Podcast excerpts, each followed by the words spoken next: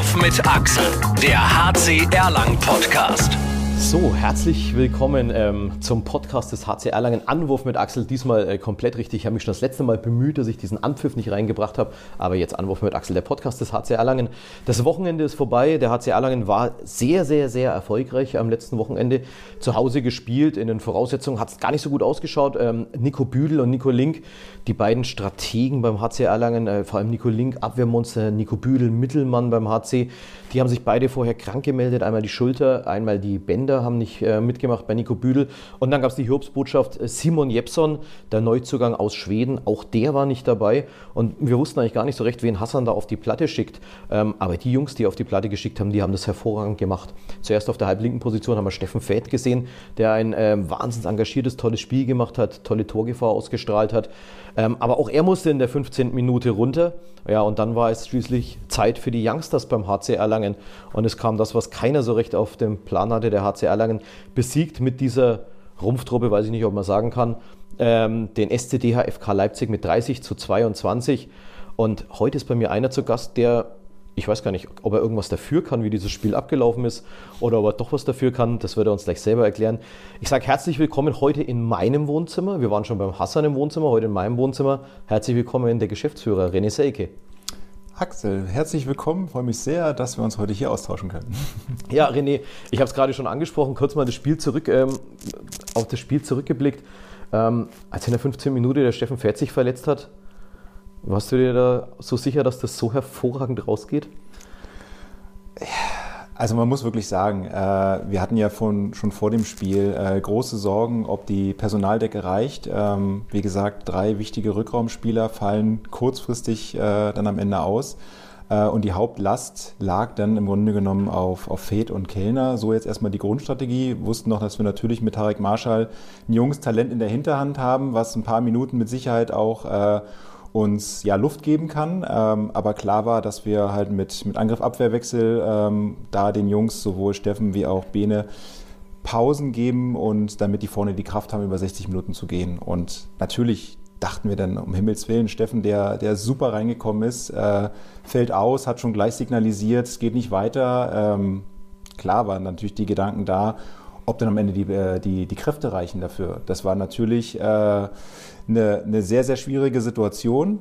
Auf der anderen Seite sage ich jetzt aber mal, die Verletzung des einen ist immer auch die Chance des anderen. Und ähm, wir haben ja uns auch bewusst für diese jungen Talente damals, äh, als wir sie geholt haben, entschieden, um genau für so eine Situation vorbereitet zu sein. Ähm, dass sie sie gleich so extrem stark lösen, da waren wir natürlich alle überrascht, sehr positiv überrascht. Also es freut mich ungemein, wenn ein junges Talent so durchstartet, wie es jetzt äh, Tarek oder auch Bene, der ja auch noch nicht alt ist, um Himmels Willen, äh, so viele Spiele über 60 Minuten hat er ja auch noch nicht gemacht. Ähm, und die haben das einfach überragend gelöst. Klar, wir sind in den ersten Minuten auch schon gut ins Spiel reingekommen. Also sie mussten jetzt kein Spiel drehen, äh, was in die falsche Richtung lief, sondern wir haben sofort in der Abwehr super äh, super zugepackt, äh, haben die Leipziger sofort vor Probleme gestellt, waren im Angriff super im Spiel. Also sie konnten sozusagen auf dieser Welle, die wir schon äh, ja, losgetreten haben, sich, sich draufsetzen und die fortführen. Aber wie sie das gemacht haben, war sensationell, muss man wirklich sagen. Und ich hatte dann in der Halbzeit höchstens noch die, die Befürchtung, dass vielleicht da trotzdem die Kräfte nicht reichen, weil wir am Ende wirklich einfach eine sehr dünne Personaldecke hatten. Ähm, aber die haben das bis zur 60 Minute durchgezogen und äh, in einer, in einer Menier wirklich, wo man gedacht hat, was für ein Selbstvertrauen haben die, was für ein Selbstbewusstsein, wie sicher die in ihren Aktionen waren äh, und das für, für Spieler, die bisher ja noch nicht so viel Bundesliga-Erfahrung haben war, war unglaublich schön mit anzusehen. Also da ist dir wirklich als Sportler das Herz aufgegangen und äh, ja, zeigt einfach, dass wir da, glaube ich, äh, auf, einem, auf einem guten Weg sind, äh, auch was die Nachwuchsarbeit angeht, was die Förderung von so junger Talente angeht. Das ist uns ja auch enorm wichtig. Wir haben ja vor vielen Jahren äh, beschlossen, da auch viel in den Nachwuchsbereich zu investieren. Ähm, und ja, dass natürlich da solche Früchte bei rauskommen, äh, macht uns natürlich auch sehr, sehr stolz. Ähm, ja, und sie werden mit Sicherheit in den nächsten Wochen auch noch weitere äh, Möglichkeiten haben, sich zu zeigen. Ähm, die Personaldecke wird wahrscheinlich jetzt Woche für Woche immer etwas besser werden, aber trotzdem, äh, wir brauchen die Jungs nach wie vor und sie werden ihre Chance bekommen und wenn sie sie weiter so nutzen, dann ja, können wir wahrscheinlich einen tollen Dezember erwarten. Okay, ein toller Dezember. Ich sehe schon, der Podcast wird, glaube ich, heute ein bisschen länger, wenn man dich reden hört. ähm, das, äh, warst du in der Kabine danach mal drinnen? Hast du mitgekriegt, wie da die, die Stimmung war? Ich war in der Nähe, ähm, weil noch ein, zwei andere Themen um Spieltag immer herum natürlich auch äh, wichtig sind. Ähm, aber das war natürlich klar, dass die Jungs ausgelassen das Ding gefeiert haben. Ähm, also das hat, man, das hat man auch aus der Ferne mitbekommen. Natürlich muss man immer so ein bisschen äh, gucken, dass man äh, ja, sich auch schon auf das nächste Spiel natürlich wieder entsprechend vorbereitet. Und, aber aber nicht, doch direkt, nicht direkt nach Spielende. Nicht oder? direkt nach Spielende, nein. Also deswegen, die hatten allen Grund zur Freude und das hat man auch, äh, hat man auch gesehen, gehört und das haben sie sich absolut verdient. Ich glaube, in der Mannschaft war sowieso viel Grund zur Freude, weil wir haben ja auch, ähm, wenn ich das richtig sehe, normalerweise der 30. Treffer kostet in die Mannschaftskasse ähm, und der erste Bundesliga-Treffer kostet auch. Also der arme Tarek Marschall, zahlt er dem genug, dass er überhaupt das, äh, den, den, den Einstand in die Mannschaftskasse leisten kann? Ja, ich glaube, Tarek äh, hat jetzt nicht nur eine, eine, Kiste offen, sondern gefühlt einen ganzen Tanklaster, wenn man sich das Spiel angeguckt hat. Also, aber ich glaube, dass er das äh, sehr, sehr gerne an die Mannschaft entrichtet. Und ähm, ja, wir haben ja, wir haben ja noch die ein oder anderen Partner im, im Biergewerbe, dementsprechend, das, da lässt sich wahrscheinlich was arrangieren. Die, die Partner im Biergewerbe, die können wir natürlich erwähnen, ähm, denn Tucher, das ist ja kein, kein Geheimnis, die machen da ganz viel für uns und sind seit langen, seit langen Jahren mit dabei. Und ähm, es hätte aber auch ein bisschen anders ausschauen können, denn zuvor waren ja zwei Pleiten auf der, oder sagen wir mal zwei Niederlagen, wobei Pleiten ist vielleicht sogar das richtige Wort, denn es waren vermeidbare Niederlagen.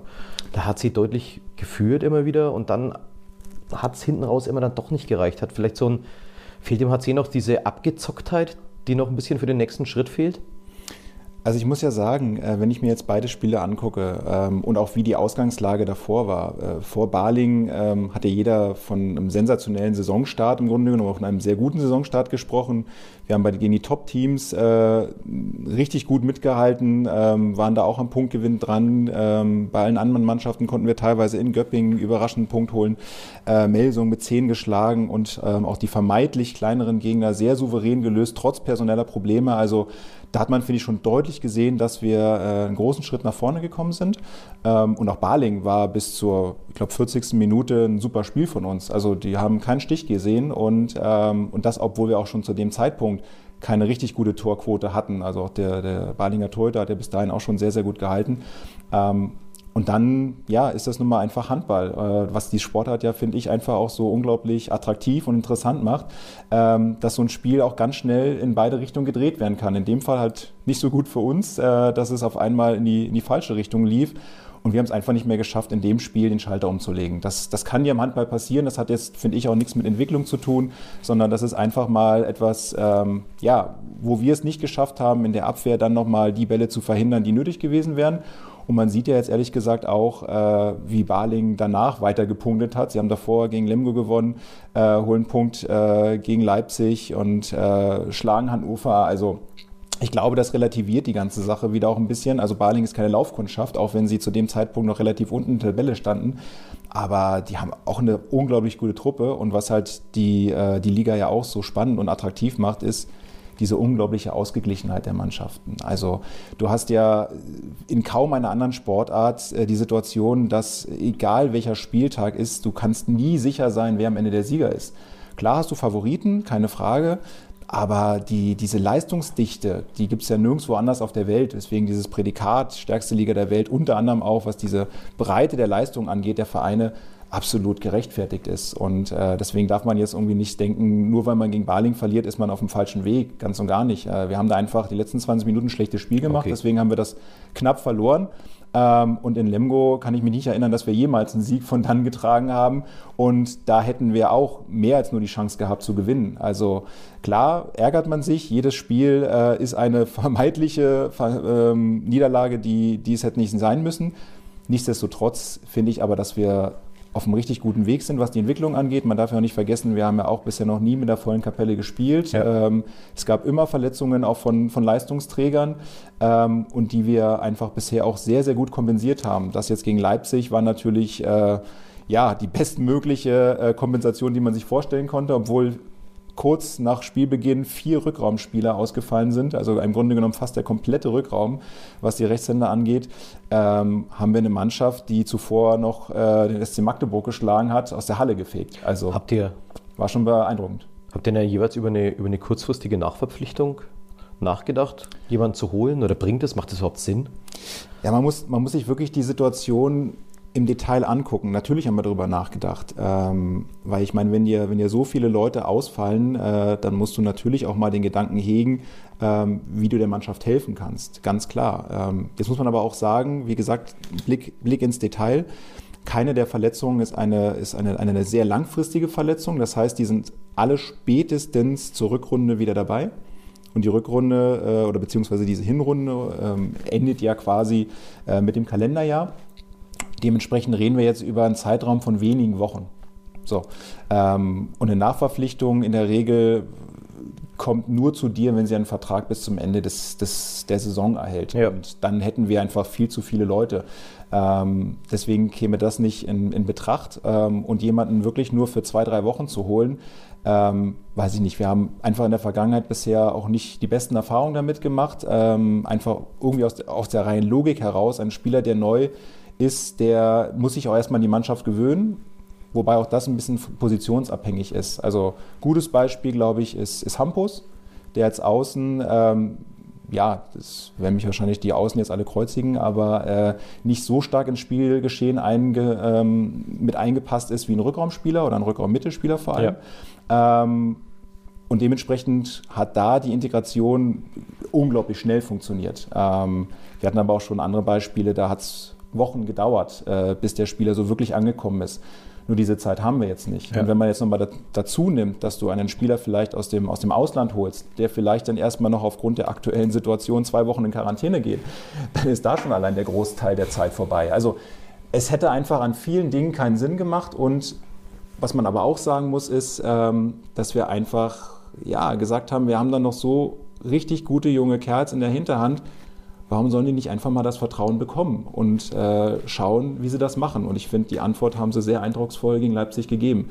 Äh, und das ist ja natürlich für den Verein immer die, die beste Möglichkeit, einfach auch da der, der Chance, äh, der Jugend die Chance zu geben. Und ähm, ja, auf genau diesen Weg werden wir weiter setzen Plus, dass natürlich aber auch äh, jetzt Nico Link wahrscheinlich jetzt schon am Samstag wieder zurückkommen wird in den Kader und auch Nico Büdel ähm, ist auf einem sehr, sehr guten Weg. Ähm, also, dass wir dann auch wieder die Personaldicke etwas anheben können und dann finde ich, sind wir nach wie vor richtig gut aufgestellt. Du hast jetzt gerade die zwei Youngsters angesprochen. Schieben wir nochmal die, äh, die Namen nach. Das haben wir Bene Kellner, der sowohl auf Mitte als auch auf halb links ein, ein wirklich überragendes Spiel gezeigt hat. Mhm. Das ist ja schon seit, seit ganz vielen Jahren im Kader der, der ersten Mannschaft, hat auch den Weg über die zweite Mannschaft gegangen, immer in der zweiten gespielt, in der ersten im Training reingeschnuppert. Jetzt fester Bestandteil und der hat einfach gezeigt, der will, der will kämpfen, der will beißen. Der zweite, den wir gerade mit ähm, dabei hatten, ist Tarek Marschall, auch ein neues, junges Talent, kam letztes Jahr glaube ich, als ähm, Torschützenkönig der Jugendbundesliga mhm. in der A-Jugend noch mhm. ähm, in die zweite Mannschaft und jetzt halt, wie gesagt, eine, ein, ein überragendes Spiel gemacht. Ähm, ja, dann, ähm, ich wollte mit dir sprechen, HC Erlangen im Soll. Das haben wir im Prinzip schon äh, deutlich abgearbeitet. Ähm, und du hast bewusst vorhin gewählt, das Kalenderjahr äh, oder äh, dass die, die Hinrunde endet mit dem Kalenderjahr. Früher hätte man immer gesagt, ähm, die Hinrunde endet quasi oder die Rückrunde geht los, wenn die WM oder EM vorbei ist. Aber ich glaube, über das Thema WM, da willst du gar nicht mehr reden, oder? Also ich sage es mal so, ich habe in der letzten Zeit sehr, sehr viel darüber gesprochen ähm, und man wird natürlich auch nach wie vor im Grunde genommen fast täglich darauf angesprochen beziehungsweise damit konfrontiert, weil es aber einfach auch ein sehr komplexes Thema ist, bei dem es einfach keine wirklich richtig gute Lösung gibt, hinter der alle Seiten am Ende stehen, weil jeder hat seine Interessen, jeder hat auch berechtigterweise seine Interessen, nur wir alle haben uns Corona halt nun mal nicht ausgesucht. Das ist halt nun mal eine Thematik, die man nicht einfach ignorieren darf.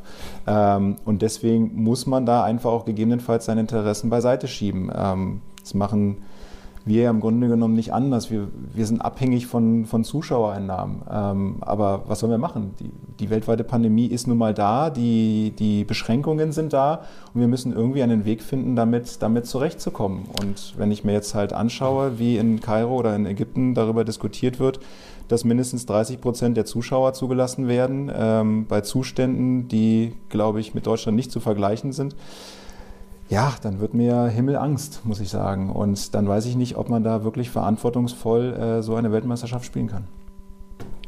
Würde uns natürlich trotzdem irgendwo freuen, gerade für unsere zwei Youngsters, ähm, Antonio Metzner und Sebastian Firnhaber, die jetzt die Chance haben. Patrick Winczek hat jetzt ja gestern gesagt, ähm, er nimmt da Rücksicht auf seine, seine ganze Situation. Sein Arbeitgeber ist der THW Kiel mhm. und ist aber auch noch Familienvater und sagt, er kann da nicht diese Familie auch äh, vier Wochen lang alleine lassen.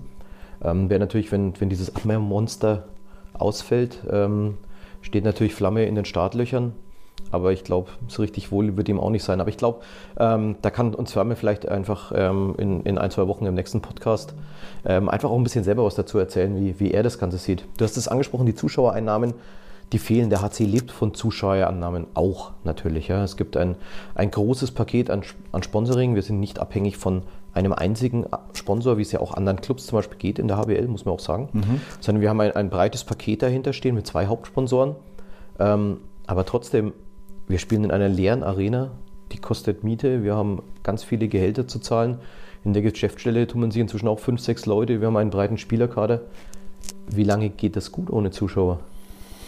Ja, also man muss ja an der Stelle auf jeden Fall erstmal sagen, dass wir wirklich, du hast es ja schon angesprochen, extrem abhängig sind von einer, einer großen Solidargemeinschaft, die wir glücklicherweise haben. Also wir sind ja jetzt nicht irgendwie über, über Nacht entstanden, sondern der HC Erlangen ist ja ein Verein, der über, über viele Jahre sehr solide gewirtschaftet hat und äh, ein sehr ja, solides Netzwerk im Sponsorenbereich auch aufgebaut hat. Ähm, da sind viele, viele Partner dabei, die seit Jahrzehnten dem HCR lang die Treue halten und auch klar gesagt haben, gerade jetzt in der Krise ist das äh, ein Zeitpunkt, wo es auf Partnerschaft einfach ankommt. Ähm, und ja, diese Solidarität ist natürlich für uns äh, eine ganz, ganz große Stütze, ist der, ist der Grund, warum wir ähm, ja auch dann durch diese Pandemie kommen werden, muss man ganz klar sagen. Ähm, nichtsdestotrotz ist natürlich äh, ja, jeder Zuschauer, der nicht da ist, ein großer Verlust, sowohl wirtschaftlich, aber vor allem natürlich auch emotional. Also wenn ich mir jetzt vorstelle, oder was heißt vorstelle, wenn ich in die Arenen gehe,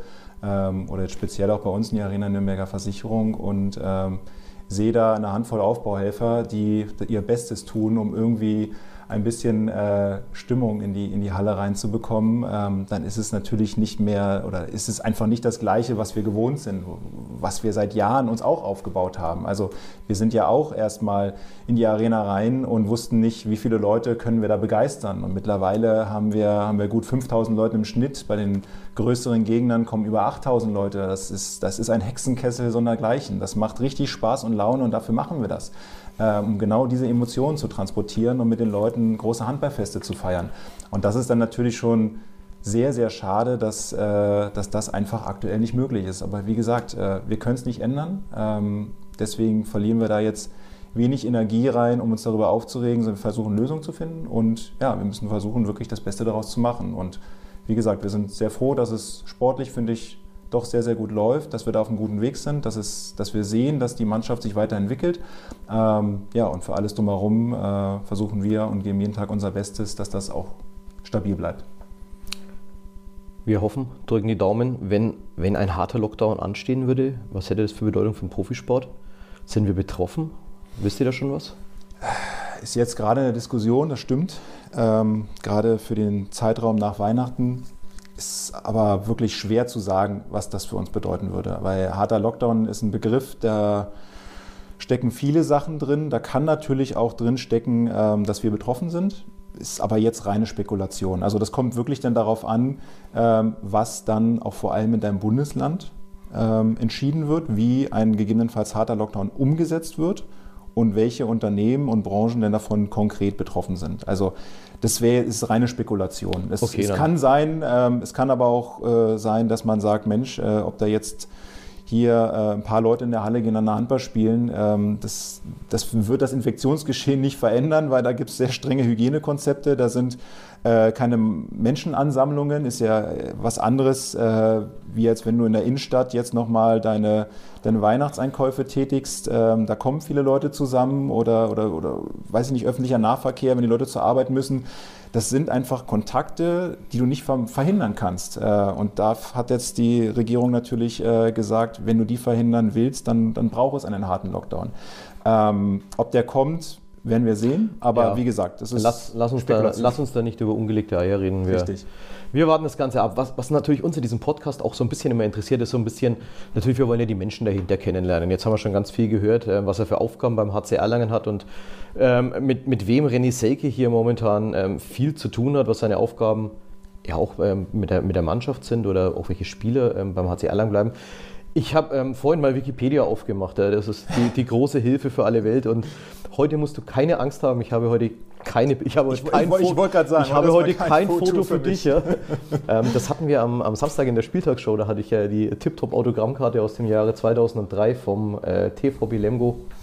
Ähm, ich, TBV. Äh, vom TBV Lemgo, ja. Nicht, Jetzt- dass wir Zuhörer aus dem Lipperland haben, dass die sich Ja, ja, immer das, nicht äh, beschweren. Das Lippe ist ja jetzt auch noch mit dabei. Also äh, Gott, vom stimmt. TBV Lemgo minus Lippe und äh, oh Gott, was wollte ich jetzt sagen? Also René Selke auf jeden Fall 84 geboren, damit ist er 36 Jahre alt, ist im zarten Alter von 19 Jahren zu einem Bundesligisten gewechselt. Und zwar nicht zu irgendeinem, zu dem vorherrschenden Bundesligisten damals, zum damals deutschen Meister, zum TBV Lemgo. Und ähm, auf dem Foto hat er gleich, wissen wir auch seit Samstag, er die Meisterschale in die Hand gedrückt gekriegt. Ähm, hat dort etliche äh, Erfolge errungen, wie äh, Junioren-Europameister ist er geworden, ähm, Jugend-Vize-Europameister 2003 ähm, und den EHF-Pokal hat er gewonnen. Und das Ganze, muss man sagen, ähm, als Torhüter damals. Das sogar als Torhüter. Möchte man nicht meinen, dass das sogar möglich ist. Dann kommen wir zu dem dunklen, zu dem dunklen, nein, Geschmarri, äh, 2007 ähm, hat er dann in, ähm, zwei, äh, drei Jahre lang in Oberfranken gespielt ähm, und 2011 schließlich dann ähm, zum HC Erlangen gekommen.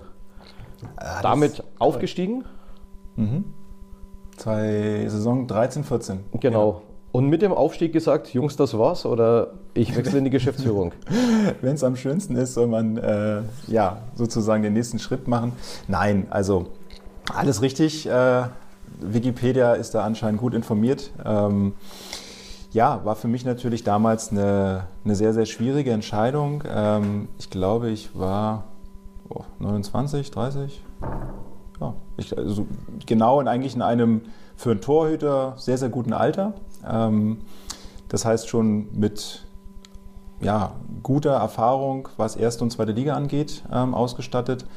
Ähm, aber wie gesagt, trotzdem noch nicht zu alt, auch glücklicherweise nie größere Verletzungen gehabt, also eigentlich gut im Soll. Für mich war das aber ein Thema, als es dann, als es dann wieder hoch in die erste Liga ging, was, was kommt danach? Weil ich meine, ähm, wir, sind, wir sind zwar alle Profisportler, aber ein Handballer ist nun mal kein, kein, kein Millionär als, als Fußballer. Also wir verdienen einfach nicht die gleichen Gehälter. Dementsprechend ist für uns immer wichtig, was kommt danach. Das Und- heißt, was, was, was ist der zweite Weg, der nach der Karriere kommt? Und über diesen muss man sich äh, ja, von Anfang an einfach Gedanken machen. Ähm, desto eher, desto besser. Und dann war es halt bei mir auch so, mit dem Studiumsabschluss äh, zu überlegen, was ist dann ja, nach der Profikarriere, wann auch immer die sein mag. Ähm, ich hatte damals mehrere Angebote auch weiter als, als Torhüter in der zweiten Liga zu spielen. Ähm, aber das war, das war ein Bauchgefühl einfach. Der, der Verein ähm, wollte mich gerne in der, im Hintergrund behalten, also wollte gerne mit mir sozusagen äh, und dann dem auch damals geholten äh, Stefan Adam als, als neuen Geschäftsführer ähm, etwas aufbauen und ähm, die Administration des HC Erlangen ja, professionell aufstellen. Und weiß ich nicht, ich hatte da einfach das mit Abstand beste Gefühl zu sagen, Mensch, ich fühle mich hier total wohl. Ähm, ich hatte hier super Jahre als Spieler und ich kenne jetzt mittlerweile auch schon so viele Leute. Ähm, der Verein ist auf einem unglaublich guten Weg, ähm, was die Entwicklung angeht und ich weiß nicht, da, da will ich einfach dabei bleiben. Der, diese Entwicklung würde ich gerne weiter versuchen mit zu unterstützen. Ähm, wie gesagt, hat ja am Anfang, ähm, hat sich eigentlich zum heutigen Tag nicht viel geändert, sehr, sehr vielfältige Aufgaben ähm, und äh, dürfte da ja schon sehr tief in viele Dinge rein, reinschauen, ähm, weil wir einfach auch viel Pioniersarbeit betrieben haben. Also meine, eine der ersten Amtshandlungen war dann halt wirklich, äh, ja, einen Spielbetrieb in der Arena möglich zu machen. Also Handball wurde da ja schon seit vielen Jahren nicht mehr gespielt. Ähm, und das war dann auf einmal über Nacht unsere neue Heimspielstätte. Und ähm, da waren natürlich viele organisatorische Themen erstmal zu klären. Ähm, wie man den Boden aufbaut, wie man die, die Tore auf Eis quasi sichert, verschraubt, wie man äh, das ganze Ticketing-Thema löst und, und, und. Also da waren unglaublich viele Aufgaben, die innerhalb kürzester Zeit gelöst werden mussten. Wir haben ja im ersten Jahr noch in zwei Hallen gespielt, muss man ja auch sagen. Also wir haben Aber ja nur ein Spiel. Am Ende war es nur ein Spiel. Es waren mehrere angedacht. Ähm, wir hatten die Ausgena Ausnahmegenehmigung für, für drei Spiele. Ähm, weißt du noch, Ähm, was das erste Spiel war? Das erste? Ja. Lübecker. Ja, ne, genau. Und daheim in der Arena dann das erste? Gegen äh, BRC. Genau. Ah. Unentschieden. Unentschieden.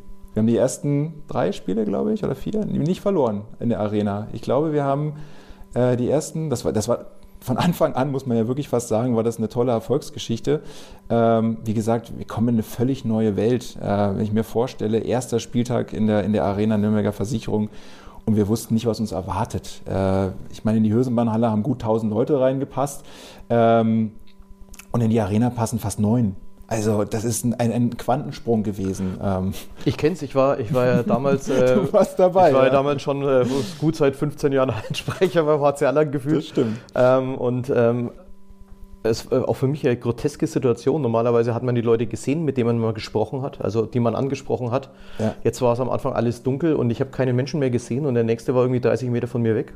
Ja, ja Aber war cool, also, Wahnsinn. Also diese- diese dreieinhalbtausend Leute beim ersten Spieltag da. Wir waren gefühlt auf die Hälfte vorbereitet und ähm, mussten halt kurzfristig schauen, wie wir so schnell die Leute alle in die Halle kriegen. Aber am Ende war es ein, ein unfassbares Erlebnis, was so ein bisschen wirklich ein, der Startschuss für eine, eine tolle Zukunft war. Also Ja. die Entwicklung hat sich ja dann wirklich in dem Maße fortgeführt und wie gesagt, äh, bis heute haben wir da eine unglaublich, äh, unglaubliche Zuschauerzahlen für unsere kurze Entwicklung und da sind wir auch sehr stolz drauf, muss wirklich sagen. Jetzt muss man bloß aufpassen, dass das äh, nicht irgendwie Gorasch Skroff hört, irgendwie, dass sein Torhüter mit 29 dann und. der, Nein, ist jetzt, also- der ist jetzt, glaube ich, wie alt? 40, 41, spielt wieder mal die Ja, 26. Saison seines Lebens in Folge. Macht das auch noch überragender Typ. wirklich, also nicht nur, nicht nur als Typ überragend, äh, ein, ein, ein sehr, sehr lustiger Zeitgenosse einfach, ähm, sondern auch, auch als Torhüter. Also da muss man wirklich sagen, bei, bei aller Komik, bei allem Spaß, den er, den er macht, ähm, das ist ein hochprofessioneller Sportler, der genau auf seinen Körper achtet, der ähm, genau weiß, wann es drauf ankommt ähm, und der diesen berühmten Schalter umlegen kann zwischen Spaß und Ernst. Es ist schon beeindruckend und ich meine, in Slowenien ist es, ist es eine absolute Legende. Ähm, also das ist wirklich da einer der ganz, ganz großen Namen im, im Handballsport und ähm, dass der jetzt in dem Alter immer noch, noch nach wie vor so hält, muss man wirklich den Hut vorziehen, beeindruckende Leistung. Ja, ich finde sowieso mit Torhütern beim HC Erlangen, ähm, jetzt mal René Selke ausklammert, der natürlich da auch in, aber es waren natürlich schon in den letzten zehn Jahren tolle Dinger dabei, von, von Andi Bayerschmidt über, über Jan Stochel, dann Katze natürlich, auch Mario Hunstock, Absolut. ähm, tolle, tolle Typen, jetzt Carsten Lichtlein und auch jetzt unser Duo. Ähm, Ja. Clement Ferlin und der Busfahrer. Ja. und, der natürlich Busfahrer. eine, eine geile Truppe momentan beim HC Erlangen. Jetzt hast du vorhin gesagt, ähm, du hast dich dann mit, mit 29 überlegt, ob das, ob das das Richtige für dich ist. Es hat sich nicht mehr nicht richtig angefühlt und du wusstest, du willst was anderes machen. Mhm. Hat dich auch dieses Thema mal zu sagen, ähm, du stellst dich an die Seitenlinie und machst den Trainer? War das auch irgendwann mal eine Diskussion oder hast du gedacht, den Kindergarten tust du dir nicht an? Äh, ehrlich gesagt, wirklich, war, war nie ein Thema. Also nicht, dass ich äh, nie Trainer sein wollte. Ich glaube einfach, dass ich auch da relativ schnell das Gefühl hatte, das ist einfach nicht das Richtige für mich. Ähm, jetzt kann man natürlich da auch, auch gerne sagen, die Torhüter haben ja von dem, von dem Spiel, ich sehe das Nicken, äh, zu wenig Ahnung, die müssen nur Bälle halten. Ähm, nein, das war, das, war, das war nie wirklich äh, ein Weg, den ich einschlagen wollte. Ich, auch, auch, ich sage jetzt mal diesen Weg, das war jetzt nicht so, dass das mein erklärtes Ziel war, nach der Karriere äh, dann innerhalb kürzester Zeit äh, die Geschäftsführung eines Bundesligisten zu übernehmen.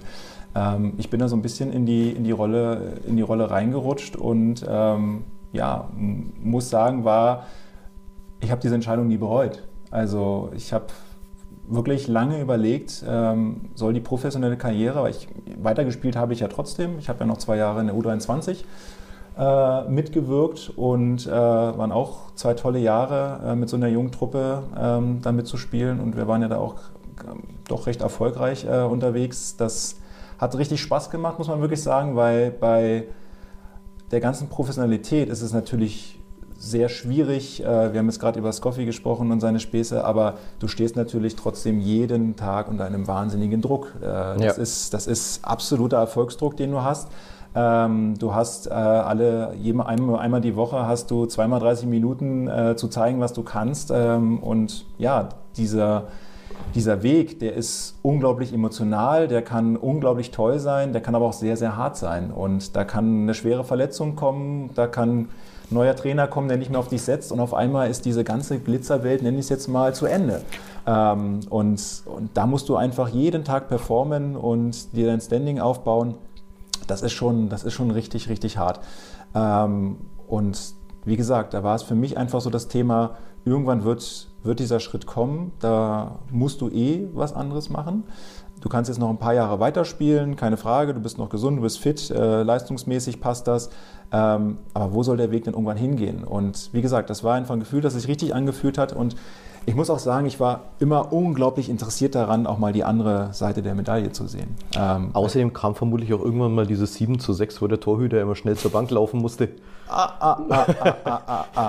Da, kann, da, da, da, da, muss ich widersprechen. Äh, ich glaube, meine, meine läuferischen Werte äh, waren für einen Torhüter immer ausgezeichnet. Also keine Ahnung warum, ich habe das nie großartig trainiert, aber anscheinend hat man mir, was das Läuferische angeht, da äh, gewisse Fähigkeiten einfach mitgegeben, auch für, wenn sie fürs Tor nicht wirklich geeignet waren. Aber auf der Laufbahn, äh, da war ich selten äh, hinten dran. Also das muss, das muss ich schon sagen. Aber wie gesagt, äh, kommt fürs Torhüterspiel halt auch nur so bedingt zum Einsatz. Wobei man auch trotzdem sagen muss, ähm, du musst im, gerade auf dieser Position musst du natürlich auf der einen Seite nötige Erfahrung, nötige Schnelligkeit, nötige Beweglichkeit aber halt, wie gesagt, auch die Frische im Kopf behalten. Du musst sehr, sehr konzentriert sein, ähm, weil du ja immer dann auch zwischendurch so eine Pause hast. Also du hast, du bist unglaublich auf Spannung, wenn, wenn, die, wenn die gegnerische Mannschaft angreift. Dann kommt der Wurf, du hältst, geht ins Tor, wie auch immer. Und dann hast du erstmal gefühlt 30 Sekunden, vielleicht eine Minute, wie auch immer, Pause, wo nichts passiert, wo du mit deinen Gedanken alleine bist über den letzten Wurf, warum ist der reingegangen und und und. Und da musst du natürlich immer auch die Konzentration dann sehr schnell wieder hochfahren, ähm, weil die nächste Aktion kann innerhalb weniger Sekunden kommen. Gegenstoß oder Angriff der, der gegnerischen Mannschaft. Und diese, ich sage jetzt mal, Konzentrationsfähigkeit, diese geistige Frische, die äh, kommt, kannst du natürlich auch dann nur über 60 Minuten behalten, wenn du körperlich fit bist. Das merkst du ja, wenn, wenn, wenn Spieler ermüden, was ja auch immer so die, äh, die wichtigste Thematik eines Trainers ist, dass man sozusagen die, die Kräfte verteilt oder schaut, wo wird jetzt äh, ein wichtiger Spieler bei mir langsam müde, wo tausche ich jetzt mal auf die Alternative, um sozusagen dann vielleicht für die Crunch-Time noch die Kräfte zu haben. Ähm, das ist ja ein ganz, ganz, ganz schwieriges Fingerspitzengefühl, was du auch als Trainer haben musst. Ähm, und gerade, wie gesagt, auch im Torhüterbereich ähm, ist es halt auch wichtig, da auch eine gute Kondition zu haben. Deswegen, also auch, auch viele andere Torhüter ähm, sind da nicht schlecht auf der Laufbahn, auch was, was die aktuellen angeht. Ähm, da ist das schon auch trotzdem eine Grundvoraussetzung. Also einfach nur im Tor rumstehen und sich mal in die richtige Ecke stellen, so leicht ist es dann doch nicht. So, so, war, es auch, so war es auch nicht gemeint. Ähm, ich glaube, wir, wir, sehen das, oder wir haben es auch bei unseren Torhütern auch früher immer gesehen, dass es unglaublich äh, fokussierte Typen und ähm, der eine mehr oder der andere weniger. Manche, da hast du ja fast Angst gehabt, wenn du sie vorm Spiel angesprochen hast. Und, ähm, aber das ist alles, alles Geschichte. Ähm, ja, Ihr seid umgezogen. Geschäftsstelle bezieht neue Räume, ähm, deshalb auch erst äh, heute der Podcast. Und es war es war ganz schön viel los bei euch, glaube ich, die Woche.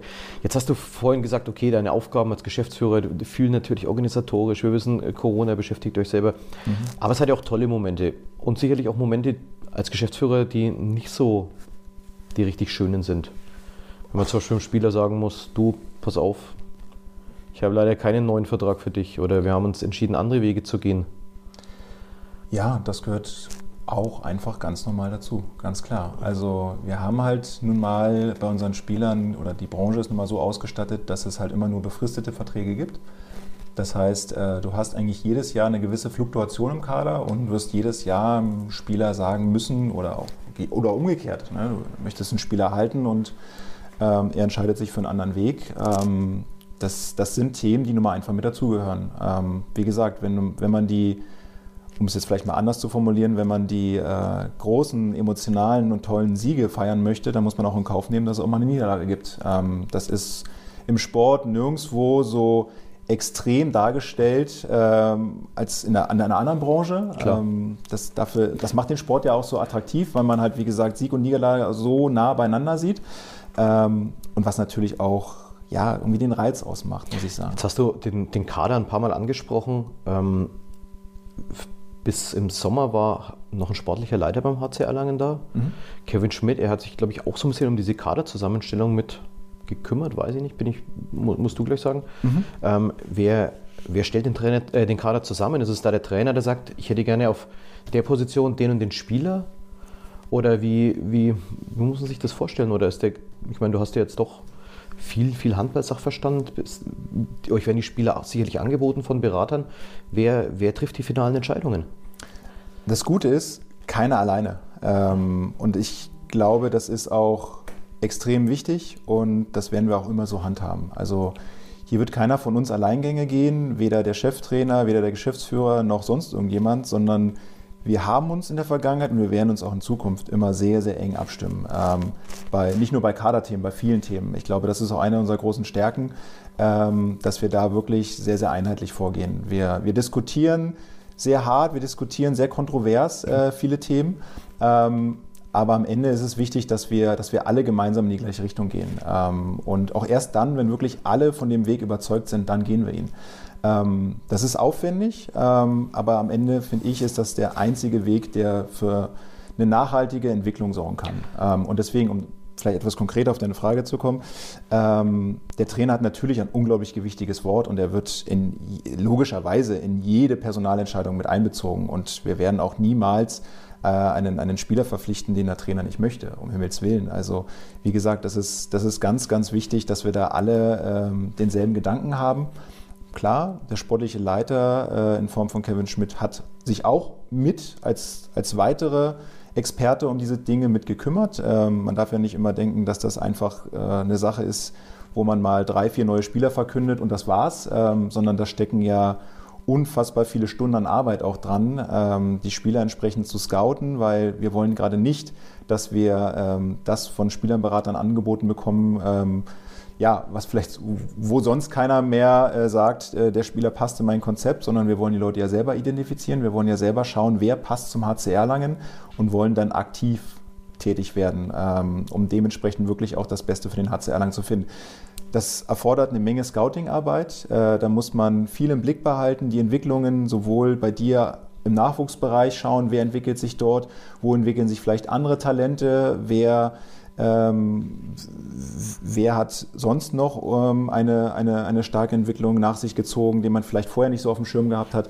Also, und das nicht nur in Deutschland, nicht nur in der ersten Liga, nicht nur in der zweiten Liga oder dritten Liga, sondern auch ganz international. Weil ich meine, wie gesagt, wir, wir sprechen über die stärkste Liga der Welt. Ähm, da sind alle Spieler natürlich interessant. Und man muss natürlich auch sagen, dass wir mit der deutschen Liga auch ein absolutes Prädikat haben, was auch für ausländische Spieler natürlich unglaublich interessant ist oder für jeden interessant ist. Also wenn man, deswegen sage ich dieses, diesen Vergleich immer so gerne, ähm, wenn du einem deutschen Basketballspieler sagst, äh, ich sage jetzt mal egal, bei welchem Verein der spielt, du hast die Möglichkeit in den NBA, bei den Lakers oder keine Ahnung wo zu spielen als, als Führungskraft dann wird er gehen, weil er sagt, das ist mein Traum, da will ich, da will ich einmal im Leben hin. Ähm, das ist das Größte, was ich erreichen kann. Und das ist halt die deutsche Handball-Bundesliga für jeden Handballer weltweit. Ähm, und wenn man sich das halt vor Augen führt, dann ist es, finde ich, natürlich auch ein großes Privileg, hier arbeiten zu dürfen. Also einfach ganz grundsätzlich. Ähm, und das macht natürlich auch die Gespräche etwas einfacher, ähm, wenn, du, wenn du mit Spielern sprichst. Aber trotzdem ähm, müssen wir natürlich sehr genau gucken. Ein Spieler muss sowohl natürlich sportlich, aber auch äh, charakterlich und natürlich auch wirtschaftlich zu uns passen. So, und erst wenn diese drei Themen erfüllt sind und wenn wir alle, und wie gesagt, da sind, das sind natürlich eine, eine Vielzahl an Leuten, ähm, die sozusagen in diese Entscheidung mit eingebunden sind, ähm, wenn wir alle davon überzeugt sind, dann werden wir den, den Kader entsprechend so zusammenstellen. Ja. Und dass dieses Scouting funktioniert, das hatten wir jetzt zuletzt gesehen. Ich habe vorhin schon angesprochen, aus der Jugendbundesliga, einen Tarek Marschall aus Hameln, glaube ich, oder? Kam er, glaube ich, oder Hanau. Hameln, Hanau, Hanau. genau, mhm. Hanau zu uns, ja. Mhm. Aus der zweiten Liga letztes Jahr Antonio Metzner, der gleich mal zum Spieler der Saison wurde. äh, wobei den sicherlich ein paar mehr Bundesligisten noch auf dem Zettel hatten, kann ich mir vorstellen. Mhm. Oder ein, ein Bene Kellner, der jetzt, glaube ich, seit drei oder vier Jahren als 22-Jähriger in Erlangen ist und irgendwo aus der, aus der Jugend, aus dem Münchner Raum zu uns gestoßen ist. Ähm, da hat man natürlich da hat man die, die Augen und Ohren schon, schon aufgemacht in alle Bereiche. Hat sie Erlangen auf jeder Position mindestens zweifach besetzt. Meistens ein, ein Alter und ein Junger, wobei so alt sind sie auch nicht. Die Torhüter sind ein bisschen älter, da steht der, der eine Junge steht noch ein bisschen dahinter. Ähm, ja, jetzt hast du gerade gesagt, wir sprechen das immer alles ab gemeinsam im Team, wenn ein neuer dazukommt. Aber mhm. wenn du jetzt sagen würdest, das wäre mein Wunschspieler, welchen Ausnahmehandballer würdest denn du gerne für den HC Erlangen verpflichten? Das ist eine, eine, eine sehr, sehr schöne Frage. ähm, ist, ist natürlich aber auch genauso entsprechend schwierig zu beantworten, weil es gibt natürlich wahnsinnig viele, viele Weltklasse-Spieler, die bei den größten Vereinen spielen, ohne Frage. Äh, und die alle das äh, ja, Prädikat haben, äh, bei jedem Top-Verein der Welt zu spielen. Das ist natürlich für uns sehr, sehr schwierig, ähm, weil wir halt, wie gesagt, natürlich auch noch nicht im, im europäischen Wettbewerb tätig sind. das ist bei vielen Spielern eine Voraussetzung. Ähm, deswegen ist das natürlich mittelfristig auch ein Ziel von uns, da äh, dahin zu kommen. Nichtsdestotrotz ähm, sage ich aber, ein Spieler, der vielleicht beim THW Kiel oder bei Flensburg überragend ist, das muss nicht der überragende Spieler für den HCR lang sein. Also ich weiß gar nicht, wenn man sich jetzt auf, auf einzelne Namen, ob sie jetzt Sargosen oder keine Ahnung wie heißen, das sind überragende Individualisten. Ähm, aber wie gesagt, am Ende muss ein Spieler sportlich, charakterlich und wirtschaftlich zum HCR lang passen. Ähm, und wir sind natürlich immer daran interessiert, den Kader zu entwickeln und deswegen ist unsere Philosophie jetzt auch eigentlich nicht allzu viel am Kader zu verändern. Wir wollen die Mannschaft wachsen lassen und nur punktuell, um vielleicht äh, die ein oder andere Spitze zu verbessern. Ähm, jetzt hast du gerade angesprochen, noch nicht international. Der HC spielt noch nicht international. Das sind natürlich die Träume. Wenn man am Dutzendteich irgendeine Sportart betreibt, dann möchte man immer äh, international spielen. Wo sehen wir den HC Erlangen in fünf Jahren? Tja, wenn es äh, nach mir geht, gerne dort. Ähm, das ist, ich meine, man sollte sich schon auch ambitionierte Ziele stecken. Ähm, und ich glaube, dass wir, wenn wir uns die Entwicklung der letzten Jahre angucken, dass das auch kein völlig unrealistisches Ziel ist. Wir haben uns super entwickelt, aber natürlich muss man auch sehen, wenn wir dahin wollen, ähm, was für Mannschaften wir dann hinter uns lassen müssen. Das ist ganz, ganz klar. Also auch wenn jetzt zum Beispiel eine Mannschaft, die normalerweise unter die Top 5, Top 6 gehört, wie der SC Magdeburg, jetzt kein gutes Jahr wahrscheinlich, oder jedenfalls bis jetzt, keine gute Saison spielt und da mal rausfällt. Dafür ist eine Mannschaft von ja, dem vermeintlich unteren oder mittleren Feld wie Stuttgart auf einmal überragend äh, und, und stößt da oben rein. Ähm, die Saison ist noch verdammt lang, das wird sich noch mit Sicherheit einiges durchmischen. Aber das ist schon auch ein Brett, weil uns einfach klar ist, dass wir dann Mannschaften quasi von da oben verdrängen müssen, die uns aktuell wirtschaftlich noch deutlich überlegen sind. So, und da kann es sein, dass du mal ein gutes Jahr spielst und da oben mit rankratzt, aber mir geht es ja auch darum, nicht einfach nur mal äh, zufällig da reinzurutschen, sondern wirklich auch strukturell äh, sich dahin zu entwickeln. Jedes Jahr immer ein, ein, bisschen besser zu werden, um dann nicht einfach zu sagen, ja, wir hatten jetzt einfach mal ein Jahr Glück, sondern wirklich zu sagen, nein, wir haben uns Stück für Stück dahin entwickelt. Und äh, das ist, wie gesagt, die Zielsetzung. Ähm, Dafür muss aber auch der, der Kader eine gewisse Konstante irgendwann aufweisen. Ja, und, und deswegen und kommen wir ein bisschen zurück zum, zum Anfang. Ich finde, dass, dass, äh, dass wir genau das jetzt auch schon in diesem Jahr wieder sehen. Ähm, ich finde, dass wir schon uns in eigentlich allen Bereichen deutlich verbessert haben. Ich finde, wie gesagt, auch, äh, dass, dass Hassan als ja, neuer Coach das sehr, sehr gut macht. Äh, die Jungs da gut mitnimmt, ähm, sowohl von der Ansprache her als auch von, von der taktischen Einstellung. Ich finde ähm, auch bei den Spielen, die wir jetzt ähm, verloren haben, gegen, gegen Baling oder gegen, gegen Lemgo, wir hatten immer einen klaren Plan vorne. Wir hatten auch klare Wurfchancen. Also man kann jetzt nicht sagen, dass wir da äh, hin und her gestolpert sind und nicht wussten, was wir tun. Also ich finde, da gibt er den Jungs schon wirklich richtig gut was an die Hand. Und man muss natürlich auch sagen, äh, mit den Qualitäten, die wir haben und durch die Neuzugänge dazu gewonnen haben, ja, hat sich einfach insgesamt die, die Gesamtqualität der Mannschaft einfach angehoben. Und äh, ich, ich hoffe einfach, dass wir möglichst viele Spiele mit voller Kapelle äh, schaffen und dass wir wirklich auch mal auf den vollen Kader wieder zurückgreifen können, weil dann finde ich, sind wir sowohl in der Abwehr, im Torhüterbereich als auch im Angriff einfach sehr, sehr gut aufgestellt. Ne? Wie gesagt, das sind die anderen Mannschaften natürlich auch, äh, gerade die, die weiter oben stehen. Aber ich finde, da haben wir schon einen richtig guten Entwicklungsschritt gemacht und den wollen wir Jahr für Jahr weitergehen. Und wenn wir den noch wieder mit einer vollen Arena sehen können, das wäre der Traum, ja. Gerade diese, diese Spiele, die, die knapp sind, die dann doch daheim eben gewonnen werden. Mhm. Ähm, das, das ist das, was halt momentan, glaube ich, aber das fehlt ja, fehlt ja allen Clubs im Prinzip in der HBL. Ich finde es ähm, diese, diese, diese ambitionierten Ziele, du hast es vorhin so ein bisschen vorsichtig formuliert, ich finde das eine, eine ganz, ganz wichtige Situation, das zu sagen, weil ich glaube, man muss ja auch den, den Sponsoren eine gewisse Perspektive geben und man muss nicht sagen, du pass auf, das ist zwar schön, dass du uns dein Geld gibst und ähm, ähm, wir fühlen uns auf Platz 10 sehr wohl. Das äh, kann es, glaube ich, auch für die nicht sein, sondern ähm, wir haben einen anderen großen Arbeitgeber mit, mit Siemens, ähm, der, der ja dieses, dieses Motto vom äh, Vision to Mission ja irgendwo auch lebt, der einfach sagt, das ist eine Vision, da wollen wir hin. Und ich glaube, das ist, ähm, darf nicht verboten sein, beim HC Erlangen zu sagen, das ist unser Ziel und wir wollen irgendwann europäisch Handball spielen. Ja, ich sage jetzt mal auch, äh, wenn, du, wenn du keine Ziele und keine Träume hast, dann, dann wirst du auch nichts erreichen. Ähm, dementsprechend meine ich ja, man, man darf sich ruhig ambitionierte Ziele stecken. Sie müssen trotzdem realistisch bleiben. Ähm, man darf jetzt nicht äh, davon ausgehen, dass wir morgen die deutsche Meisterschaft gewinnen äh, und dann tief enttäuscht sein, wenn wir es nicht schaffen, sondern man muss da wirklich äh, Schritt für Schritt sich dahin, so blöd es einfach immer wieder klingt, aber sich dahin entwickeln und das nachhaltig und das langfristig. Und dafür sind viele Schritte notwendig. Dazu äh, gehört es nicht einfach immer nur den und den Spieler zu holen, sondern der ganze Verein muss sich dahin entwickeln, weil ähm, das europäische Geschäft ist natürlich auch sehr, sehr aufwendig. Ähm, das bringt eine große Veränderung mit sich und auch viele Vereine haben da schon sehr schwer dran zu knabbern gehabt. Äh, und da musst du dich auch als Verein erstmal dahin entwickeln. Ähm, wie gesagt, da wird es auch notwendig sein, die wirtschaftlichen äh, Mittel zu erhöhen. Ähm, anders anders wird es nicht gehen, so ehrlich muss man auch sein. Da versuchen wir natürlich auch, uns äh, jedes Jahr besser aufzustellen und versuchen halt, weil du es angesprochen hast, natürlich auch unseren Partnern und Sponsoren, aber auch unseren Fans zu zeigen, dass wir ja, verantwortungsvoll mit ihrem Geld umgehen und äh, das versuchen, das Beste daraus zu machen. Ähm, für den Verein, für die Entwicklung und am Ende natürlich auch für die sportlichen Ziele. Ähm, und ich glaube, dass, wenn man sich jetzt die Entwicklung der letzten, keine Ahnung, zehn Jahre anguckt, äh, ist jetzt so fast meine, meine Zeit, wo ich hier bin, dann haben wir das, glaube ich, eigentlich ganz gut auch äh, bisher geschafft. Und das ist natürlich auch ein Anreiz äh, und große Motivation, da, da weiterzumachen.